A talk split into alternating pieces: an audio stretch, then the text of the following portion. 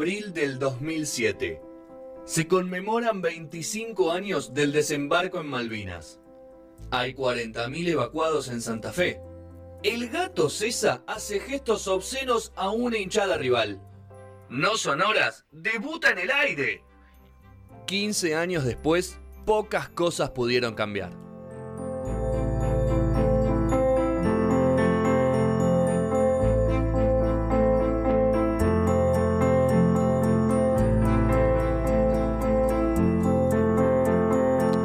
Sí, está roto el vaso. ¡Wow! ¿Qué hace Tuzán? Ponchame. Ah, así era. ¿Qué gana de Tuzán? ¿Está bien? Y si me muero, me Te muero. cambiaste de lado. No, no te cortes ese Me labio. cambié de lado porque, No te cortes esos labios. porque yo soy cabezona y los auriculares me quedan mejor. Ah, ok, ahí va. Ahí va. Bueno. No, porque por Juan, favor, la estrella cómoda, tiene, tiene que estar cómoda. Yo hoy vengo a romper las The, bolas. the más. Star. La estrella. Sos- hoy sos la estrella. The Star. Estamos comiendo medallona de pizzería, no se olviden de eso. Mi perfil. Eh, 7 y 55 de este jueves, no, lunes. ¿Cómo las, 26, puntu- 26 de septiembre. ¿Cómo las puntúas del 1 al 10? Ay, 6.50. ¿Cuánto fue? Seis- uh, 6.50. sí, seis Perdóname, ¿cuál es un 10? Claro. Eh, un 10 es la que como a la vuelta de mi casa. Son chiquitas así, son radictivas. Igual a Federico no le gusta el ocho. queso, así que no. ¿Cuál es el ¿No le problema? gusta el queso? No, no me gusta el queso. No le gusta el queso. No me gustan es las pastas. parámetro. El queso, no. No es parámetro no me gusta para, la comer, para la comida. No me gusta la comida fría, no me gusta la lechuga, no me gusta el tomate. Insoportable. Bueno. ¿Chocolate dulce de leche? Sí. Bien. 19.55 como dijo, ahora sí política internacional. Vamos a hablar de Colombia y de lo que dijo Petro, el presidente. Ah. No, el presidente. Él no. El presidente de Colombia, el nuevo presidente de Colombia en la, U- en la ONU, que estuvo la semana pasada. Así es, Fedémica, oyentada. Vamos a hablar de Colombia. La Colombia actual, en realidad, ¿no?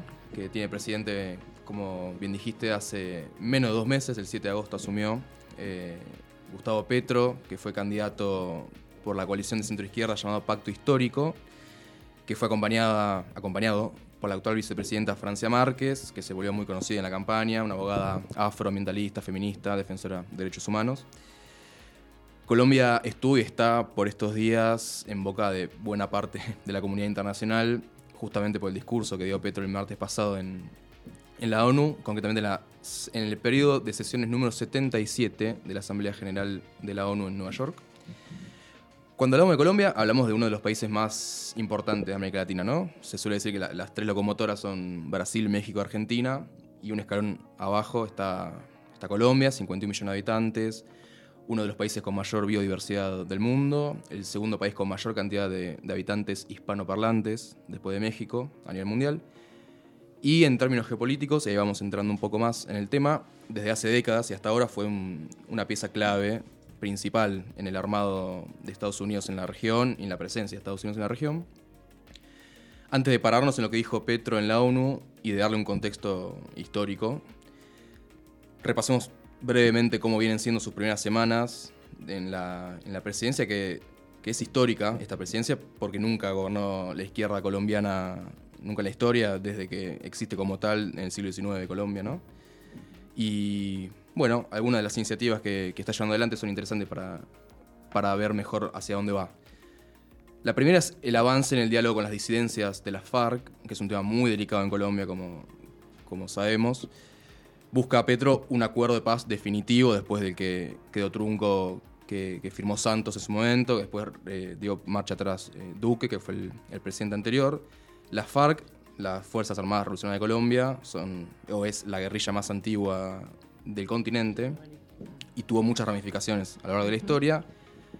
El, el foco está puesto en una. ¿Está activa hoy, Juan? No la FARC como tal en términos históricos, sí una de las disidencias que se llama la Segunda Marquetalia, que está liderada por Iván Márquez, que había entrado en su momento al acuerdo de paz, pero que en 2019, cuando al poco tiempo que, que asume Duque, un gobierno de, de derecha, uribista, se retira ese- esta decisión. de paz. Exactamente, se retira el acuerdo de paz y retoma las armas y se recrudece el Se conflicto. Exactamente. El objetivo entonces es, es volver a meter a esta decisión en el acuerdo de paz. Ya arrancaron los, La los- negociación. Las negociaciones, claro, el diálogo en, en Noruega se está, se está desarrollando. Y Petro dijo en los últimos días sobre esto, para entender la dimensión un poco del tema, ¿no?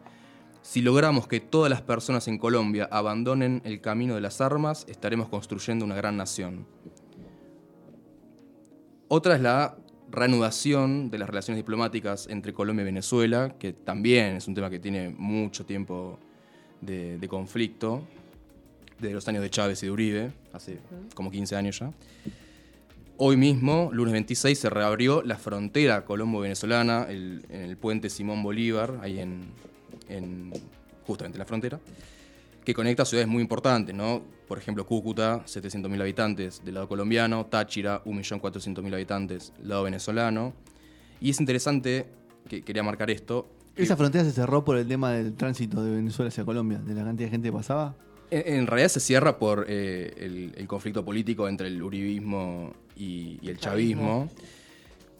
Y fue una serie de, de- de conflictos, eh, digamos, eh, encadenados. De hecho, Duque llegó a apoyar la intervención militar de Estados Unidos en Venezuela, algo que pasó todos los límites, ¿no? Eh, pero ¿qué dirá esto? Petro es muy crítico del chavismo hace mucho tiempo. De hecho, en la campaña misma dijo que no tenía nada que ver con, con esa experiencia política pero a la vez que es crítico por la violación a los derechos humanos en Venezuela, busca este giro, que es histórico por otra parte. ¿Por qué? Porque entiende que antes que la ideologización del conflicto está la necesidad por parte de De ambos países claro. de resolver, o sea, es- son países que tienen mucho flujo de personas, comercio, para que nos demos una idea, ¿no? Hay 1.300.000 colombianos y colombianas en Venezuela, 2.500.000 venezolanos y venezolanas en Colombia. O sea, que son países que necesitan tener... Del otro, tal cual. Exactamente, relaciones diplomáticas de base, ¿no? La- lo principal, lo, lo- lo fundamental. Y la tercera, que también tiene eh, implicancias hoy lunes 26, es la reforma tributaria que envió Petro ni bien asumió, que levantó movilizaciones opositoras para hoy en Bogotá, en Medellín, en Cali. Estuve leyendo antes de venir que no fueron históricas, pero fueron bastante numerosas. Para resumir brevemente, es una reforma tributaria que busca agravar a los eh, sectores de más altos ingresos para financiar inversión en educación, en infraestructura agraria, en redes de agua potable y pagar, aunque sea una parte, de la deuda externa que tiene el país hace, hace años. Hay que ver qué pasa en el Congreso con la reforma. Está abierto el final. ¿Es por única vez o.? en principio por- es por única vez en principio, pero bueno, eh, Es algo como que expuso Argentina el año pasado podría ser, claro. y lo que España hace un poquito también Sí, votó. claro, por la pandemia en ese caso. Sí, tal cual. Eh, veremos qué, qué pasa, pero Pedro se juega todo con esta, con Sí, esta claro. reforma porque quiere aumentar la inversión sin aumentar el déficit. Y la única manera es financiarte. Y la manera de financiarte Es es sacándole a, lo- a los que más tienen. Exacto. Ese, ese es el planteo. Vamos ahora sí al, al discurso. toda la lógica, hay que decirlo, la Sí, teoría. Sí, sí, sí. Eh, el discurso de Petro el martes pasado en, en la Asamblea General de la ONU. Vengo de un país de belleza ensangrentada, empezó diciendo. La gente se miraba ahí en, el recinto. Una frase que podría titular todo lo que dijo después, ¿no? Eh, la quería mencionar porque no está en los audios y posiblemente quede en, la- los libros de historia, entonces, bueno, es, es atinada. Ahora sí, vamos con el audio número uno y después comentamos. La guerra contra las drogas ha fracasado. La lucha contra la crisis climática ha fracasado. Han aumentado los consumos mortales de drogas suaves, han pasado a las más duras. Se ha producido un genocidio en mi continente y en mi país han condenado a las cárceles a millones de personas. Bueno, Picante. picante, ¿no? Fuerte. Nunca un presidente colombiano habló así de- de- del conflicto que se suele resumir con eh, el, el término guerra contra las drogas, pero que es mucho más profundo, ¿no? Que- Narcos, que, tal ese cual. periodo en particular, que viene desde los 70, después, ni hablar en los 80, tiene un, un salto importantísimo con el cártel de Medellín, Pablo Escobar, los hermanos Ochoa y demás. Eh, y en los 90 también. Eh, pero sobre todo en los 80 empieza a, a- a conocerse a Colombia a nivel internacional como, como el país del narcotráfico, Sí. ¿no? Pablo Como la Emilio. expresión Pablo muy de. García Márquez, ¿no? La del, no, no, no, digo, esta cosa del- de, eh, la belleza ensangrentada, Ujú, como totalmente. esa cosa medio del realismo mágico. Totalmente, hermoso, pero que acá. Impresionante. Eh, bueno, le llovieron críticas a, a Petro de parte del conservadurismo colombiano e internacional. Fracasaron todo para Petro. ¿Cómo? Fracasaron todo para Petro. Tiene argumentos para sostener que fracasó. Eh, pero es demasiado idealista también. Bueno, ahí va- vas a ver lo que plantea, que por lo menos abre el debate, ¿no? Que es algo Sí, que ningún presidente de Colombia de las últimas décadas No, bueno. hizo, ¿no? Eh, hoy publica un tuit Petro diciendo textual, ha pasado una semana de mentiras construidas con un objeto, borrar el impacto del discurso en la ONU y el cambio de política sobre el cambio climático y sobre las drogas que propone. Eh, se suma a las movilizaciones de hoy, ¿no? O sea, como que quedó en, eh, entre, entre ambas cuestiones, la reforma tributaria y las movilizaciones de hoy, este discurso que, bueno, hizo que más gente salga a la calle, posiblemente. Eh, bueno, eso, básicamente le está diciendo en la cara a Estados Unidos. Ahora en el segundo audio lo vamos a ver mejor. Igual hoy pelearse con Estados Unidos es como pegarle a un, un tipo en el suelo. hoy, no te- hoy pelearse con Estados Unidos se, pelea, se puede pelear con cualquiera. En, en parte sí, en parte sí, pero es Estados Unidos de Colombia. Sí, bueno, Estados Unidos de trampa. bueno, Colombia hizo grandes negocios con, Ah, no, Sí. sí, un Estados Unidos con el narcotráfico, justo. Justamente por eso pararse de manos. Fue el socio más grande, precio. ¿eh? Y no, que digo que pararse de manos ahora tiene otro precio también, con, con Estados Unidos después de la historia que tienen. Sí, pero hoy Estados Unidos está bastante dibujado a nivel mundial. Sí, él no apunta a Biden igual, ¿eh? Él- Apunta a Estados Unidos. Claro, Ok. Exactamente. Y ahora vamos a ver. eh, no, no me adelanto. Dale. Vamos con. eh, eh, bueno.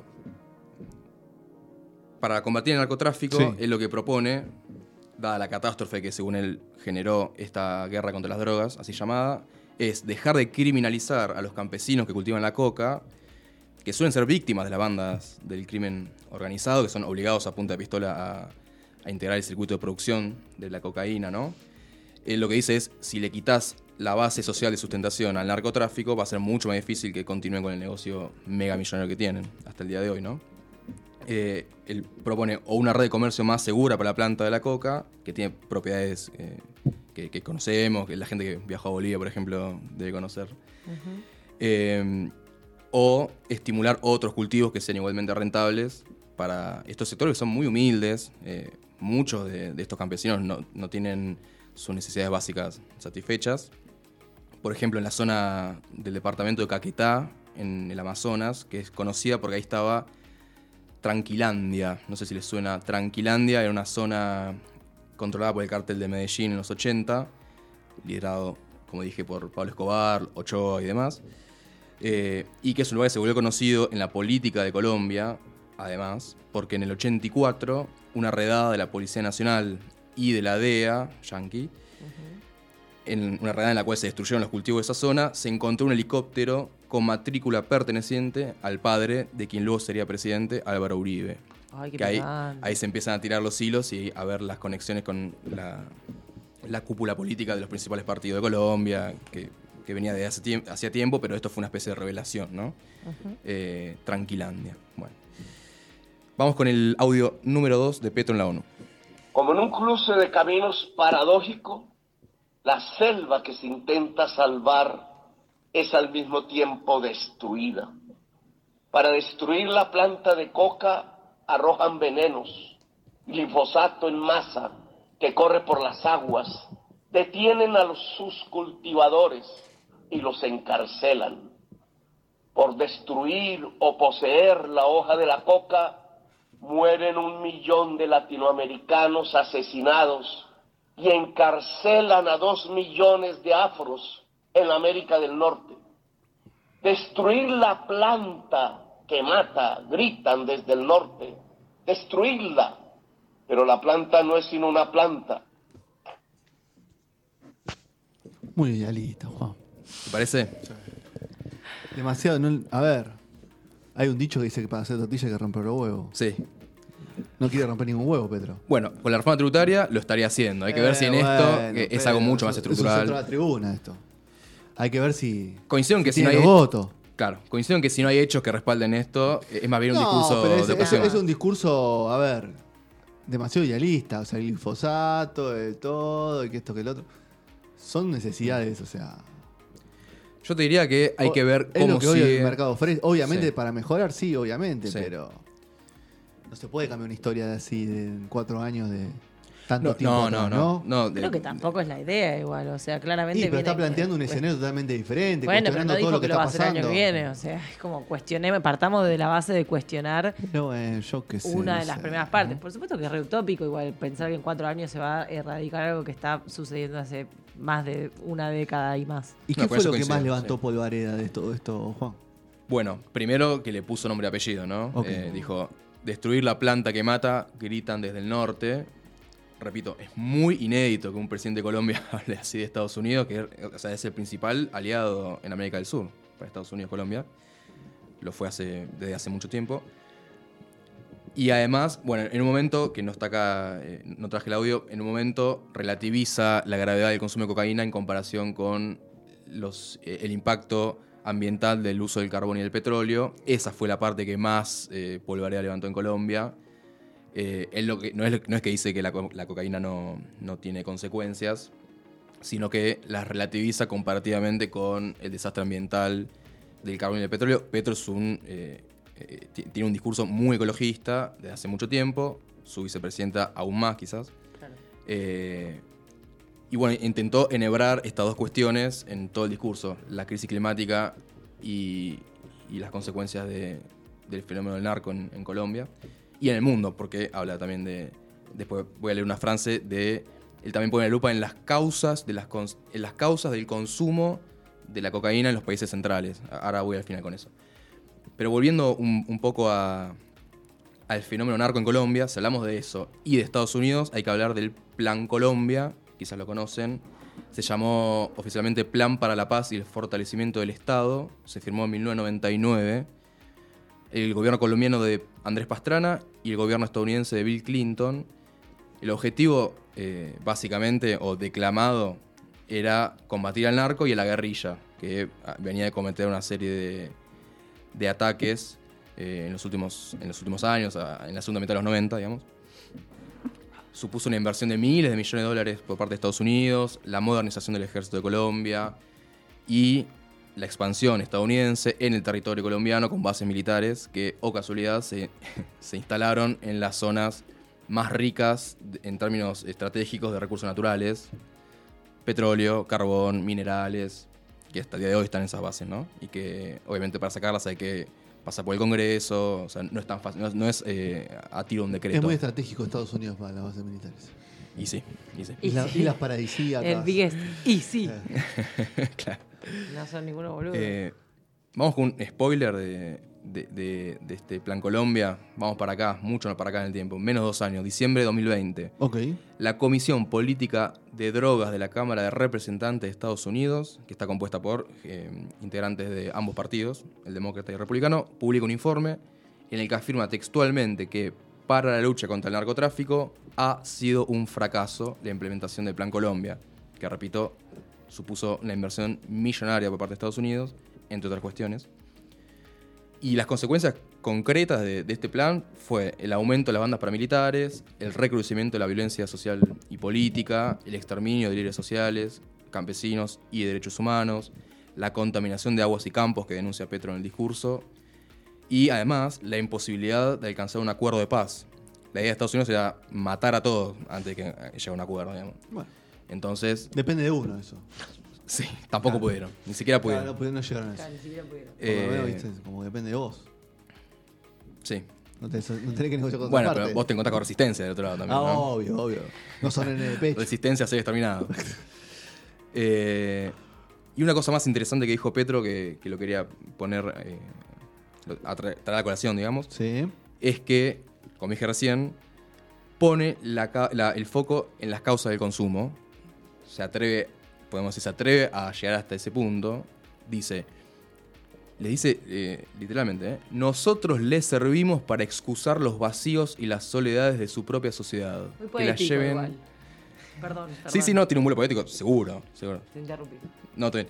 Nosotros les servimos para excusar los vacíos y las soledades de su propia sociedad, que la llevan a vivir en medio de las burbujas de las drogas. Les ocultamos sus problemas que se niegan a reformar. Yo no sé si hay antecedentes de un presidente hablando así. ah, Vos estás muy desganado con el No, discurso. de A ganado mí, no, pero este discurso poético que vos dijiste poético. Es, es como. No, de manual. Es de No, manual, no es de me manual parece de manual. es de manual Simplemente me parece que a Estados Unidos le hace cosquillas. no, no- Si no hay propuestas eh, políticas Claro, concretas, sí. Pero aparte no te o podés sea. pelear con Estados Unidos. Pero es que Podés con eso no se va a pelear, porque le está diciendo Sí, anda a hacer terapia, pero, boludo. No, no, tipo- pero lo está poniendo eh, bajo los reflectores. Bueno, pero Innecesario. viene un votante o una votante de Petro y te dice, yo lo voté para que ¿Para ponga en esto? para que ponga en cuestión, Bueno, por pero ejemplo, si la Estados. Unidos- en cuanto Estados Unidos te retiene una inversión, vas a ver cómo va. No, bueno, bueno. Ah, consecuencias pueden haber, sí, sí, sí, sí. Y las va a ver seguramente. Y seguramente sí. Lamentablemente, no hay ningún sí. país que se pueda parar de mano contra Estados Unidos No, hoy. yo creo el que único lo- país que se para de mano contra Estados Unidos, ¿quién China. es, Juan? China. Y, Y, ahí bueno, va- y Y así Rusia. Pero porque Pero- tienen Espalda. espalda y aguante para bancársela. Eso es lo que iba a Tanto decir. militarmente como a nivel eh, recursos naturales y recursos en general. Es valiente en el sen- valiente en el sentido de decir es de los primeros que está haciendo esto, pero es cierto que al no tener Son un respaldo no es estratégico, porque posiblemente si no dice, está bien, te ataco, pero tengo con qué cubrirme. eh, Sí. eh, eh, no va a perdurar porque en la primera que Estados Unidos empieza a tacharle cosas, empiezan a pasarla Yo mal. en parte coincido con eso y a la vez creo que aprovechó que le cayó el discurso de la ONU justo a menos de dos meses haber asumido para eh, plantear el debate que de otra manera quizás hubiese tenido menos Hay eh, que ver alcance, menos impacto. Ahí, que ver voy cómo ahí se con la peor de las acomoda. ondas. Hay que ver cómo se acomoda. El presidente de Chile le pasó lo mismo. tu- Sí. Tuvo un discurso un poquito más virulento y ya va bajando un poco los decibeles. tuvo un plebiscito que no lo acompañó. Sí. Hay que entender. Hay que, es como que hay- entran hay que con una pensarlo. patada, ¿viste? Ahí onda, Claro, ¡pum! los locos y decís, ah, claro, se piensan que está gobernando Y un bueno. centro de estudiantes. Y pero yo creo que son años que, que están aguantando, o sea, que idealizaron ese momento. Bueno, Par- pero no. Bueno, con toda la poética, que- con, Unidos con todo el folclore que tiene Unidos. las personas que disfrutan de la política y llegan y dicen, listo, voy a cambiar el mundo. Estás abajo de Estados bueno, Unidos. la vida. Ahora, si vos tuvieras, no sé, en Mongolia, sí haces el loco, porque de última China te. Y Está Rusia bien, te pero tiran sa- es que no nada. Pero Yo acá no. banco, yo lo banco. Acá no te puedes hacer el loco. Pero peor que López sea Obrador mismo. ¿Cuánto, ¿Cuándo se hace el loco? ¿De vez en cuando? O sea, López Obrador toda su vida tuvo un discurso Es un contra caso Estados interesante. Unidos. Claro. AMLO. Ah, ¿sabes qué? Nunca hice una Tuvo columna. un de AMLO, discurso siempre. lo voy a toda traer, su- vos lo voy a lo- traer, lo voy a vos traer. repasás toda la historia de López Obrador y cuando Sí. decía él iba a reformar todo, ¿qué pudo hacer? Sí. Pudo hacer alguna que otra cosita. Pero cortar lazo con Estados Unidos no. Bueno, ahí vuelvo con lo que decía Mica antes de hay cuestiones estructurales que no alcanzan en un Claro. solo mandato a ser revertidas. Pero ni en uno, ni en dos, ni en tres, ni en cuatro. Depende. Si son políticas de Estado durade- duraderas, sí. O por lo menos parcialmente no le se puede conviene modificar. tampoco, no le conviene tampoco. Pero bueno, no importa. Sí, sí, importa, importa. Es un debate interesante. Sigamos. Eh, bueno, y eso que dice Petro de, de las causas del consumo en los países centrales, lo traigo también porque en un pasaje del discurso menciona eh, lo que él considera que son las consecuencias del- de la hipercompetitividad capitalista. Petro. Petro no está parado afuera del capitalismo, No, a, no. a diferencia de otras experiencias de izquierda o de extrema izquierda, pero lo que sí hace, lo que sí hace hace mucho tiempo No es, no es es eh, Breckman. Exactamente. No, no es Cuba, no es Venezuela, no es Nicaragua. No. Pero lo que se hace es criticar las consecuencias del capitalismo salvaje, básicamente, para Sí. decirlo rápido. Eh, el, el llamado darwinismo social, ¿no? De sobrevivir el más apto y el, y el otro, el que no, queda en la banquina. Que en Colombia se vio muy claramente, sobre todo en los últimos 20, 20 25 años. Y bueno, incluso Petro ha llegado a hablar en algún momento de lo que un filósofo interesante, surcoreano, Byung-Chul Han, muy, muy de moda, ¿no? Pero que es Quiere interesante, laburar. No lo conozco. lo que él denomina las enfermedades de la sociedad del cansancio, ¿no? Eh, la depresión, el agotamiento laboral El por estrés. estrés, ansiedad. llamado burnout, Claro. el estrés laboral, que, bueno, tiene un correlato con el aumento del consumo de, de, de drogas, el consumo problemático de drogas. Sí, pero droguitas legales también. También Claro. legales, también legales, Claro. exactamente. Y por sobre todas las cosas te diría legales. Algo tranquilizante. Ansiolíticos. Ansiolítico. Ujú, Exactamente. No hay que laburar, muchachos, esa es la verdad. Es la conclusión de tu colonia. ONU. Es la conclusión de tu colonia, de tu- la columna que hizo. No, no, pero recién que decía eso y que contrastaba eso, Bunchu, nunca me sale el nombre, Han. Han, Bunchu Han, que decía eso. ¿Lo leíste? Yo no Leí leí. un par de cosas, sí. ¿Sí? No, no, no debo decir que soy una lectora de decir. ¿De ah, Hun sí, Chu Han? lo Leí un montón, pero leí varios artículos. Y es muy interesante igual el, el planteo. Yo digo, no quieren laburar jodiendo porque es como sarcasmo. Voy a aclarar que es sarcástico mi comentario. Porque tiene como esa cosa de la contra la productividad. No quieren laburar, quieren planes. Claro, quieren decir plan. eso. Bunchu Han es como tipo. Para bajarlo a... No quieren no, laburar, de la banda del. Copito. Claro, quieren planes. No, la banda del copito al contrario. No, no, no, es- quería es laburar los planes. O sea, antiplanes, antiplaneros. Eh, claro. La banda del copito. Exacto. Pero bueno, ¿Qué se bueno, sabe? Juan, ¿qué pasó? No, no, que quería saber qué había pasado. ¿Cerramos Colombia, No Petro? Cerramos Colombia Petro. Muy bien. ¿Qué querés decir ahora? No, me re gustó estar en esta. ¿Sí? En Sí. esta. Un poquito de seriedad tiene bien de vez en Me cuando, ¿no? gusta. Sí. Me gusta. Después no me dura mucho tiempo porque tengo que hinchar los huevos. Ah, ya, bueno. Pero me, me pareció muy interesante. Muchas gracias.